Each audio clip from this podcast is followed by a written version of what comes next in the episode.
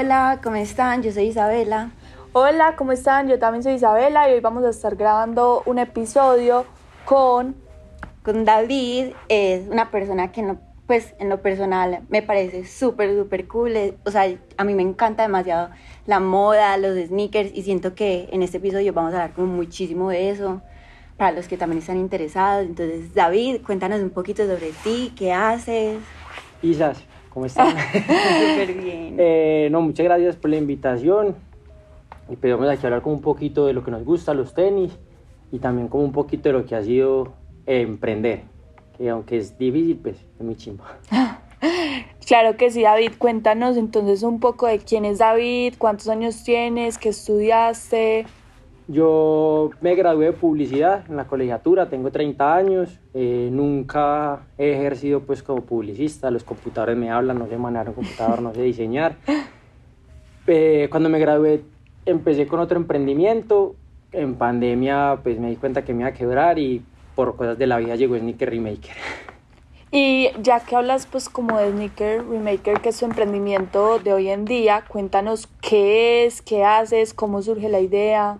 Nosotros lo que hacemos en el Sneaker Remaker es darle pues como una segunda oportunidad a los tenis. Nos parece pues como súper importante dar un como un toque sostenible a una industria que contamina tanto. Tú nos mandas los tenis viejos, nosotros restauramos un poquito la suela, desarmamos el zapato y te lo volvemos a armar todo con los materiales y el diseño que tú quieras. Bueno, y cuéntanos, ¿de dónde salió tu pasión por los sneakers? ¿Fue algo desde chiquito? ¿Fue algo que exploraste recientemente? Desde chiquito siempre me han gustado los tenis, pues, pero nunca lo veía pues como de coleccionar ni nada, sino que siempre me gustaban como los tenis bacanos y tenerlos limpios.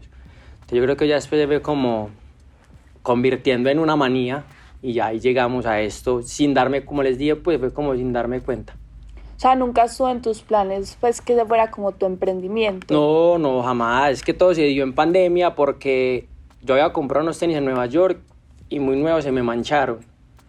Entonces como que pues yo no los quería ni a botar ni regalar. Entonces yo en pandemia pues como con tanto tiempo libre yo como desarmémoslos, yo quiero unos tenis de Animal Print y a ver qué pasa. Entonces yo estaba en la finca, los desarmé como pude, saqué los moldes y me conseguí un zapatero que me los armara y así empezó todo. O sea, literal, tú fuiste el primer cliente. Sí, sí. Y eso fue así, pues como que yo me hice los míos, puse una foto en Instagram ahí pues como... Y ya después me parce, yo quiero uno, sé, haceme uno, sé, haceme uno. Yo, yo no sé, pero mándelos. Y así empezamos. O sea que tú haces todo el diseño o los clientes te dicen como más o menos cómo quieren los tenis o plasmas algo de ti en los tenis también. Cuando tú me mandas los tenis, lo ideal es que me mandes como referentes o colores que te gusten. Y yo con eso ya te paso pues como una propuesta digital y ya tú me dices, sí, me gusta o no, hagámosle estos cambios o lo quiero así. O si tú me llegas con la idea clara, pues lo hacemos como tú quieras. Porque la idea como un zapato personalizado es que quede lo, Sí, pues como como te más te guste. a ti, ajá. ¿Y cuál ha sido ese diseño como loco que tú digas como, pues, cómo voy a lograr esto? ¿O no te ha pasado pues hasta ahora? Pues así como cosas imposibles, no me ha llegado nada. Pero pues como el más raro ha sido uno que le hicimos a Ñejo, el reggaetonero. Él tiene como dos perritos. Ajá. uno que es peli café, peli largo y otro peli blanco, peli cortico. Entonces uno es un zapato café, peli largo y el otro un zapato blanco, peli cortico. Ay, qué caja. O sea que pues, eh, o sea, cuéntanos cómo fue que te diste a conocer, fue súper de voz a voz, súper natural, o pues como para ejemplo llegar clientes como Ñejo. Todo ha sido, la verdad, todo ha sido súper orgánico. Pues nosotros como que nunca eh, hemos invertido en pauta, en publicidad, nada.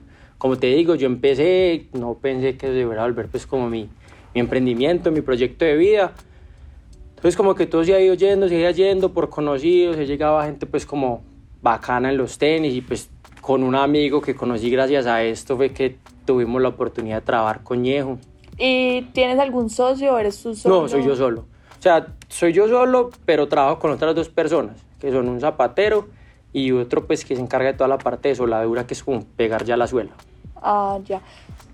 Bueno, y, o sea, desde siempre has estado como full metido en el tema de lo urbano, con qué estilo creativo te identificas más. A ver, a mí siempre me ha gustado la moda. En- ya pues uno como cuando yo nos empiezo a meter más por los tenis, uno se va también pues más como por lo que tú dices, como el streetwear, la parte urbana. Pero en general pues me gusta mucho como la moda y para los tenis me gusta inspirarme como en todo. Eh, en arquitectura, pues en ropa, con colores de carros, con formas. Pues tratar como de buscar inspiración en todas partes. Pero lo que uno más lo va guiando y es como el lado urbano. ¿Qué es lo que más te gusta, pues? Sí. Lo que más te identifica. Ajá. ¿Y cómo es el proceso creativo para tú llegar a decir como, bueno, eh, esto va a ser mi marca, pues como todo el proceso de branding, de la marca como tal ya montada, eh, pues cómo surgen las ideas creativas? Eso, por ejemplo, el tema del nombre fue un tema también como Complicado o de la No, nada. Fue súper fácil, porque entonces cuando hice los míos, que ya la gente se empezó como a antojar, empecé como, bueno, ¿cómo nos vamos a poner? Entonces empieza uno a jugar, cuando entonces ya, o sea, lo que nos vamos a hacer y lo que nosotros vamos a hacer, que va a ser el core de nosotros, es como darle una segunda oportunidad, vamos a rehacer tenis. Entonces fue que empezó como a jugar como sneaker, remaker, sneaker, remaker y ya terminó Sí, eso. además del nombre rima. Sí, Sí, y mira, pues que no ves las letras como que son incluso alineadas. sí, es fácil de recordar Ajá. además. Y otra pregunta, pues, digamos, tú empezaste todo todo por el tema de sostenibilidad, pues que ahora nos contaste que por lo de los zapatos de Nueva York, o fue más bien como por innovar en el tema de los zapatos, pues como por hacer zapatos diferentes, o por ambas, o cómo fue eso. Cuando yo empecé, simplemente era por hacer zapatos diferentes. Porque, sí, o sea, yo quería unos tenis de Animal Print. Cuando yo me hice los tenis de Animal Print, yo no sabía que tanta gente quería tenis de Animal Print. O sea, yo empecé ahí y eso hice cantidades de Animal Print impresionantes. Y ya después, pues como que mirando el tema siempre, el personalizado ha sido muy caro, siempre es como súper costoso.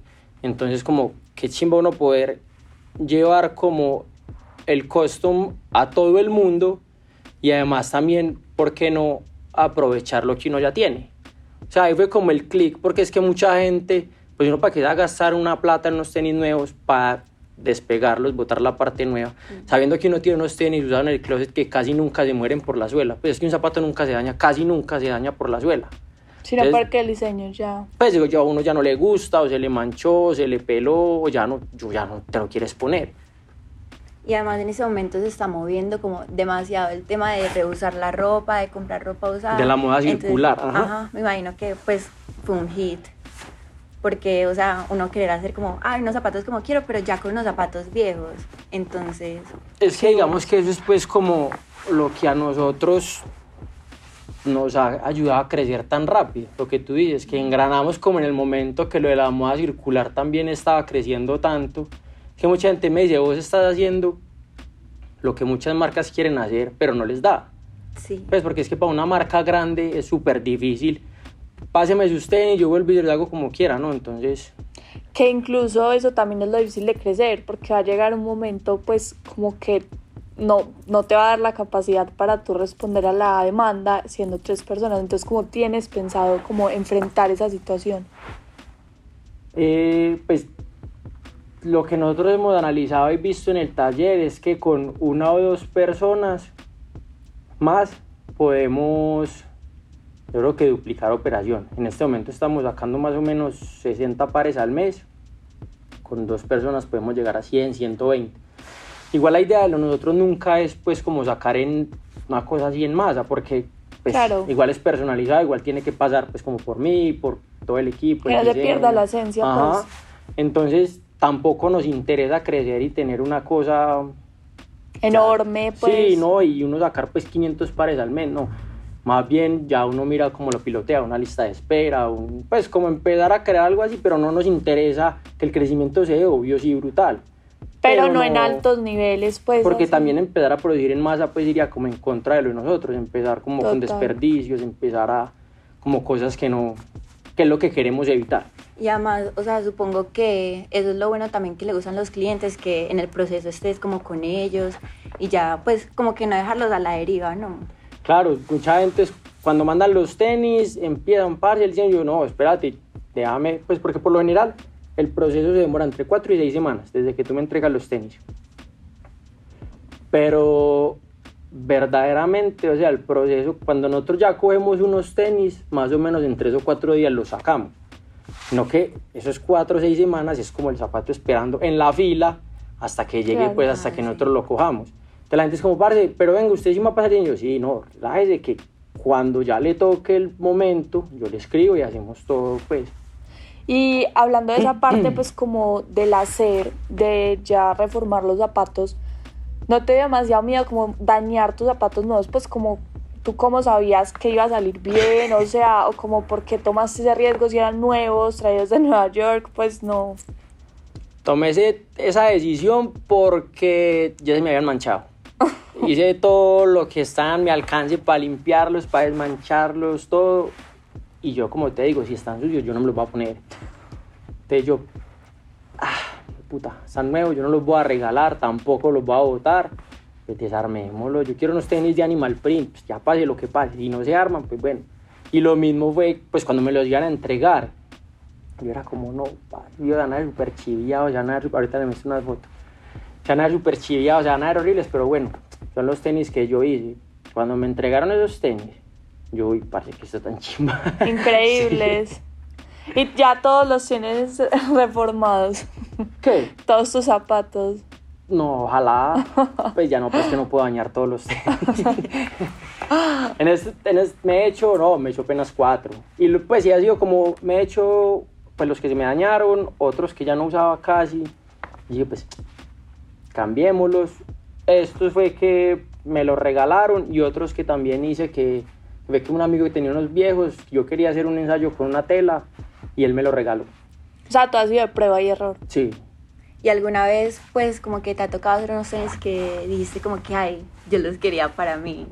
Sí, Bueno. claro, obviamente. Uno es como, parce, seguro que los quiere que los entregue. pero pues es muy difícil con la talla. Pero hay unos diseños que uno dice, uy, o son cosas igual, que uno como que los está haciendo y cuando le mandan como los colores, yo los quiero así, así. No es como, uy, eso sí va a quedar bien. Pero ya cuando uno los arma, yo no dice que chimba, sí, pues los- las combinaciones quedan brutales. Y eso también te iba a decir, pues, ¿cómo haces para que no se repitan los diseños? Pues, ¿estás de acuerdo con eso? O sea, si digamos yo te mando una foto de Instagram de, un, de tu página y te digo como quiero mis zapatos así. ¿Has yo- repetido diseños? Sí, yo te lo hago. Pero igual lo que yo le digo a la gente, o sea, tú me puedes mandar una foto de mi página, Pero no va a quedar igual. no te va a quedar igual. Porque igual nosotros compramos súper poquitos materiales. Entonces, pues yo no compro metros y metros de cuero, sino que yo voy comprando a medida. Y acá es súper difícil dar como, pues como estandarizar, porque las mismas peleterías no tienen el mismo tono o no tienen los mismos proveedores. Entonces siempre te va a variar en algo. Puede que no sea liso, en tu, en tu zapato va a ser pues como jugosito, cambia la textura, cambia el color. Pero sí, pues yo no tengo problema en repetir. Ya si vos me decís, parce, este zapato no quiero que se lo hagas a nadie más. No hay ningún problema. Y digamos, ¿cómo manejas el tema de la exclusividad? Pues como que no te copien los, pues, los revendan, no sé. Pues no, si, venden un, si revenden un zapato de uno es, es un orgullo, pues muy bacano. A mí me gustaría. Por ejemplo, en estos días hay una feria de tenis acá en Medellín y un man de una tienda me dijo como, parce, quiero que hagamos unos tenis para revender en la feria. Y yo de una. Ah, bueno. Super Play. Y ya que estamos hablando como ya del emprendimiento en, pues en sí, o sea, has tenido como un reto así súper grande que tú digas como que, ay, yo creo que es, o sea, cómo vamos a seguir adelante, o todo ha sido, o sea, súper orgánico, todo ha salido súper bien. No, o sea, por ejemplo, pues que fue como el reto más grande que tuvimos el año pasado. Yo trabajaba la parte de diseño y corte en mi casa y los dos zapateros tenían pues el taller en su casa en Manrique. Entonces estaba acabando el año y yo seguía como con 40 pares ahí represados para trabajar. Entonces yo en diciembre dije como que no, voy a cerrar agenda, eh, voy a hacer una lista de espera y y volvemos a abrir como a principios de febrero, mientras yo salía de todo eso. Es que yo me estaba, antes me demoraba por ahí dos o tres meses para entregar un par, eso era mucho tiempo. Entonces listo, yo empecé, no, voy a cerrar, lista de espera normal. Cuando diciembre iban 200 personas inscritas, enero 300, empezando febrero 500 y yo no, espere, ya esto toca. Entonces ahí veo como el reto, como, no, esto ya dejó de ser un negocio, ya lo tenemos que volver una empresa. Entonces ahí pues fue que tomé como la decisión de montar el taller, hablé con los dos zapateros como, hey, venga, vamos a trabajar juntos, cuánto necesitan para que vengan a trabajar conmigo solamente, pues como para que ya empecemos a hacer una cosa y en este momento nos estamos demorando 15, 20 días para entregar un zapato. Súper bien. ¿Y te ha pasado que algún cliente te diga como no me gustó? Pues como no lo quiero o no. No, no lo quiero, no. Pero pasa lo que hablamos ahorita. Me manda un referente, me manda una cosa, yo le mando las fotos de los materiales y en la cámara los colores a veces cambian. Entonces, como parece, me lo mandaste este y yo, ah, ese es el material. Pero la gente es como, no, bueno, bueno, no hay problema. Nunca me ha pasado pues que me devuelvan un zapato, pero sí son como esas cositas que se puede perder como por, por el celular o porque no vieron el material. Súper bien. Y ya, pues ya que estás metido pues en todo este mundo de los sneakers, o sea, que en el trabajo, ¿qué es la mejor experiencia que has vivido o que te ha llevado a vivir como algo súper top? O... Eso fue, o sea, es que yo en esto yo súper poquito, pues yo apenas voy a cumplir dos años haciendo tenis. Y hay una tienda muy importante acá en Medellín que se llama Broken Chains, que queda ahí en Vía Primavera. Sí. Eh, yo había tenido pues como acercamiento con ellos, pero normal, habíamos hablado cuando yo iba. Y el año, no, este año, para un lanzamiento, que iba a ser un lanzamiento exclusivo para Latinoamérica, que iba pues como era una cosa grande, me llamaron y que quería hacer un taller en la tienda todo un fin de semana con tres clientes que se escogieran. Eso pues fue brutal porque era una cosa que estaba completamente alineada con Nike. Pues cuando yo estaba ahí trabajando, pasó el dueño de la tienda es que mira, no sé qué, estoy hablando con Nike, el mandé Nike en Estados Unidos y yo como que... Pero fue muy chimba, pues. Sí, qué play. Entonces, por ejemplo, pues, o sea, los zapatos que más se usan como transformarse en los Nike, o te ha tocado de todo. No, todo, todo. A mí me gusta hacer todos. Eh, hago más Nike, pues porque es lo que más me manda la gente. Entonces, pues como el Air Force es lo que manda todo el mundo pero hacemos casi todas las marcas, pues hemos hecho hasta eh, Givenchy, pues como esas marcas de lujo, pero a mí no me gustan casi. y cuál, por eso te iba a decir, pues cuáles son las más fáciles, como ni siquiera de hacer, sino como de modificar, pues como de desarmar y volver a armar. Por ejemplo, pues esto, los Don, con los Air Force One, eh, son muy bacanos para modificar porque tienen pues como varias partes. En cambio, cuando la gente manda unos Stan Smith, que es como todo el zapato blanco, es como súper difícil porque entonces te va a quedar igual un zapato de un solo pues o de sí, no poquitos colores. Ajá, es como más difícil de y me mandan como un Stan Smith y me mandan un referente de un zapato con un montón de partes y yo como no esperenga. Aterrillemos un poquito, el zapato suyo es este y ya pues como uno que lo medio lo voltea y lo logra sacar.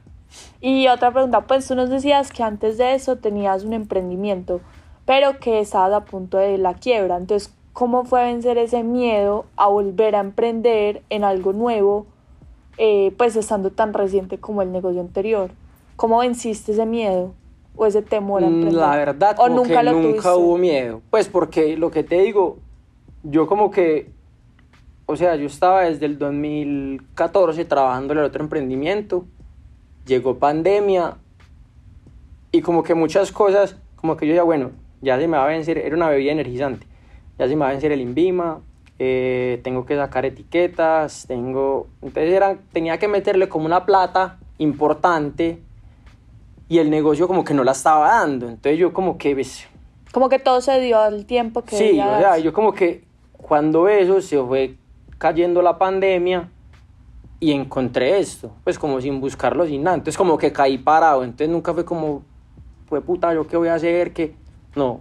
Y tampoco nunca te desilusionaste ni nada, simplemente las cosas se dieron súper naturales. Y fue una cosa, pues sí, obviamente yo el otro emprendimiento lo quería, me gustaba, pero como que de verdad nunca me apasioné por él. Entonces también como que pues va a parar de una cosa que simplemente lo estaba haciendo, digamos que... Por ganar plata. Por, ajá, por aprovechar una materia prima que había en la finca, después sí, por lo que tú dices, ganar plata, crecer esto, venderlo y chao. Entonces como pasé eso a una cosa que en verdad sí me gusta. Entonces como que, no, la verdad yo ni siquiera lo sentí. Porque tampoco son tus planes que fuera tu emprendimiento. Pues tú al inicio lo empezaste como un hobby, como algo que te gustó. Ni siquiera, pasé unos tenis para mí. Sí. Ya, pues yo quería unos tenis y hasta ahí. Buenísimo.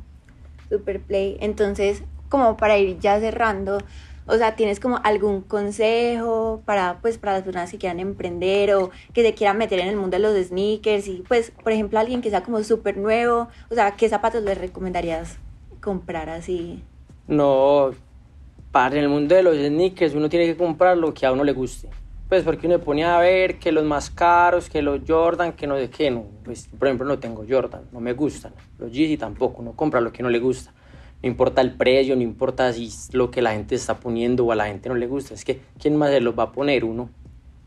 Y al que quiera emprender, parce, hágale, pues, sin mente. Yo lo haría, lo volvería a hacer. Cuando te dije, pues, que me iba a quebrar, nunca se me pasó por la cabeza con que, uy, voy a empezar, a- ni yo ni siquiera tengo hoja de vida. Como, ay, voy a hacer una hoja de vida, ¿dónde la mando? ¿Qué hago? No, algo, algo resultará. O sea, desde chiquita tenías en mente, pues subiste como ese espíritu de emprender, ¿o no? Sí, sí, pues como que desde que salí, antes de graduarme de la universidad ya estaba desarrollando el emprendimiento, salí, empecé a trabajar y ya cuando ya me di cuenta que no iba, pues porque cayó esto, si no me hubiera puesto a buscar también qué hacer, pero nunca se me pasó por la cabeza eh, como buscar trabajo. Claro, pues que buscar trabajo también está bien, emprender no es para todo el mundo, hay gente y no todo el mundo es para ser empleado. Total, por eso te dije que si desde chiquito tenías como ese espíritu emprendedor, pues esas ganas. De pronto, claro. Hay que seguirlo. No, David, muchísimas gracias en serio por tu tiempo, por aceptar la invitación. Creo que aprendimos demasiado sobre este proceso de los zapatos, del emprendimiento. Muchas gracias. Y cuéntanos, pues, dónde te pueden ver en Instagram. O sea, cómo te En Instagram, de no, pues primero ustedes, primero gracias por la invitación, brutal. Mi chimba, pues como no hablar de lo que les gusta. Y si a alguien le sirve para algo, que se inspire, que, que le guste, Buenísimo. brutal. Y en Instagram, sneaker.remaker. Es como la única. Ah, y en TikTok. Esas son las dos redes que tenemos. Listo, David, muchísimas gracias. gracias. A ustedes. Chao.